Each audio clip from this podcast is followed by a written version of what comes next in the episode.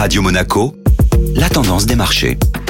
Radio Monaco, la tendance des marchés avec Société Générale Private Banking. Bonjour Delphine Michalet. Bonjour Benjamin. Les marchés financiers repassent dans le vert après de bonnes statistiques américaines. Oui, les inscriptions hebdomadaires au chômage ont encore diminué aux États-Unis. Elles reviennent sur les plus bas niveaux depuis le début de la pandémie. Cette bonne statistique américaine confirme que l'activité économique se remet progressivement en route. L'optimisme regagne donc les marchés européens qui terminent la séance en hausse de plus 1,60%. Les investisseurs sont sur le qui-vive suite aux propos de certains membres de la Banque Centrale Européenne. Les marchés financiers craignent de voir la hausse de l'inflation et la rapidité de la reprise économique inciter les banques centrales à resserrer leur politique monétaire.